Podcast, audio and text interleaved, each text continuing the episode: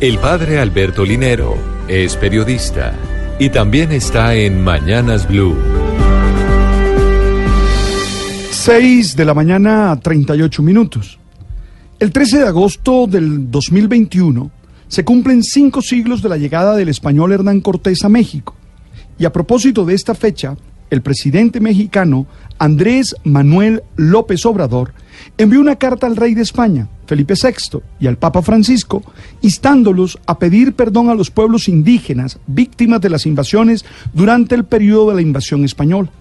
Exactamente AMLO dijo, envié ya una carta al rey de España y otra al Papa para que se haga un relato de agravios y se pida perdón a los pueblos originarios por las violaciones a las que ahora se conoce como derechos humanos.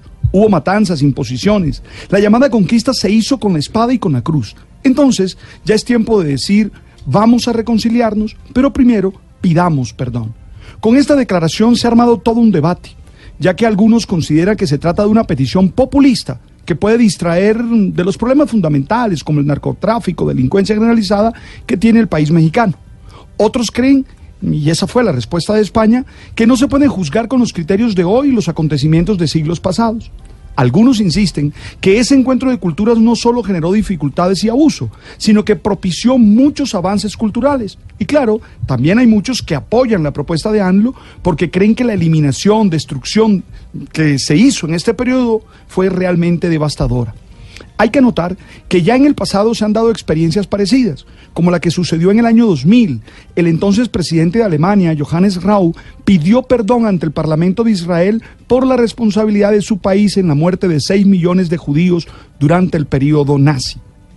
Recordemos, y este es un dato interesante, que antes de la llegada de los conquistadores españoles en el siglo XV, en 1492, existían unos 80 millones de habitantes en América.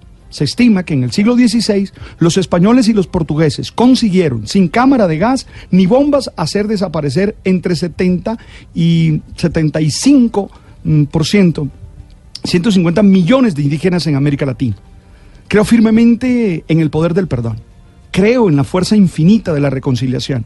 Y creo que este tipo de propuestas nos hacen revisar la manera como vivimos y las consecuencias del pasado en nuestra vida cotidiana reconocer lo malo se ha hecho, lo malo que se ha hecho, es fundamental para construir una manera mejor de hacer el futuro. Creo que para pedir perdón se necesita realmente fortaleza. No es un acto de debilidad, sino una oportunidad de revisar, aprender y dar pasos para la reconstrucción de un tejido roto desde las acciones equivocadas. Creo que este polémico tema es una oportunidad para que reflexionemos en torno a nuestras actuaciones y si es necesario, pidamos perdón.